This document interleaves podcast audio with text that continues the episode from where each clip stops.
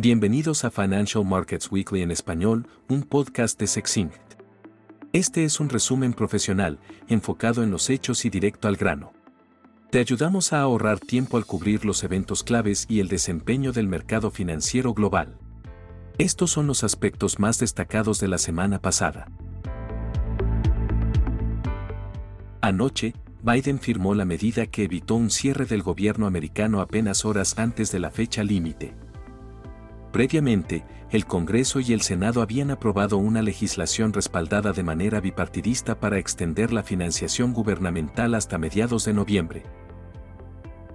La semana pasada, los mercados financieros siguieron bajo la influencia de la postura adoptada por la Reserva Federal de altas tasas de interés por más tiempo, lo que resultó en que el índice SIP 500 marcara su cuarta semana consecutiva de pérdidas, después de caer un 0,74% a 4.288 puntos, en línea con los índices europeos y asiáticos.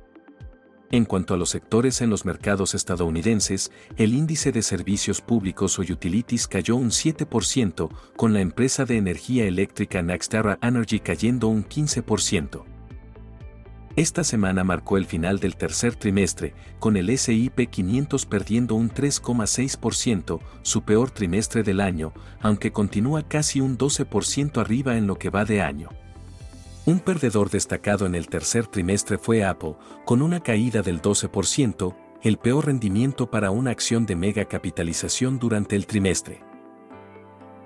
Respecto a los datos económicos, el viernes, las actualizaciones en Estados Unidos y la eurozona confirmaron la tendencia desinflacionaria. Los principales datos incluyen el índice PCE en Estados Unidos, que aumentó un 3,5% interanual en agosto, ligeramente más que el mes anterior, pero la medida núcleo, la preferida por la Reserva Federal, cayó al 3,9% de 4,3% en julio, la primera lectura por debajo del 4% en más de dos años.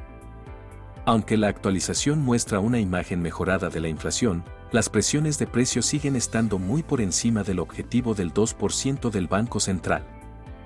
En otros datos, la lectura final para el Producto Bruto Interno Americano en el segundo trimestre se confirmó en un 2,1% anualizado, reflejando la resiliencia de la economía. Sin embargo, las ventas de nuevas viviendas en agosto cayeron bruscamente, al igual que el indicador de confianza del consumidor. En Europa, datos preliminares de septiembre muestran que la inflación cayó al nivel más bajo en dos años, ya que las presiones de precios disminuyeron en casi todos los países. La lectura principal fue del 4,3% interanual, muy por debajo del 5,2 registrado en agosto, mientras que la medida núcleo bajó al 4,5% de 5,3, la mayor caída en tres años. En Alemania, la inflación aumentó un 4,3%, muy por debajo del 6,4 registrado en agosto. En cuanto a los mercados de divisas y tasas de interés, el dólar continúa apreciándose, acumulando 11 semanas consecutivas de ganancias, con el índice dólar alcanzando el nivel más alto desde noviembre. El índice registró su mejor trimestre en los últimos 12 meses con una ganancia trimestral del 3,2%, principalmente frente a la libra esterlina, el yen japonés y el dólar australiano. La libra esterlina cerró el peor mes en septiembre desde la crisis del presupuesto del año pasado, cayendo casi un 4% a 1,22.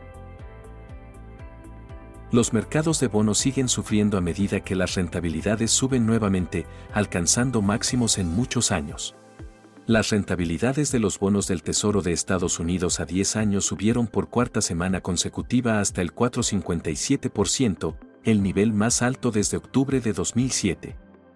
Los bonos británicos cayeron, aumentando la curva de rendimiento entre 10 y 20 puntos básicos para todos los vencimientos y la tasa del bono a 10 años subió al 4,44%. Los mercados de materias primas estuvieron activos. Los futuros de energía subieron mientras que los metales preciosos y la mayoría de los metales básicos y los productos agrícolas cayeron.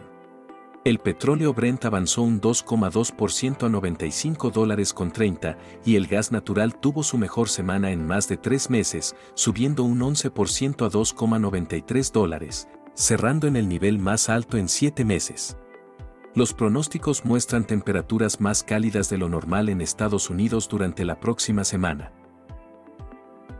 El contrato de futuros de trigo para diciembre cayó un 6,5% a 541 centavos, el nivel más bajo en tres años después de que el Departamento de Agricultura estimara la cosecha un 4% por encima de su estimación anterior y muy por encima de las expectativas de los analistas. Los precios del trigo han estado disminuyendo debido a los abundantes suministros de Rusia y Ucrania. Por último, el oro sufrió su caída semanal más pronunciada en dos años, un 4% a 1.848 dólares, su nivel más bajo en seis meses, y quedó casi sin cambios en 2023. La perspectiva alcista de la Reserva Federal en cuanto a las tasas de interés y la fortaleza del dólar reducen el atractivo del oro. Eso es todo por esta semana. Por favor, suscríbase al canal y ayúdenos a promocionarlo. Visite sexinc.info para obtener más información sobre nuestro servicio de suscripción. Que tenga una buena semana.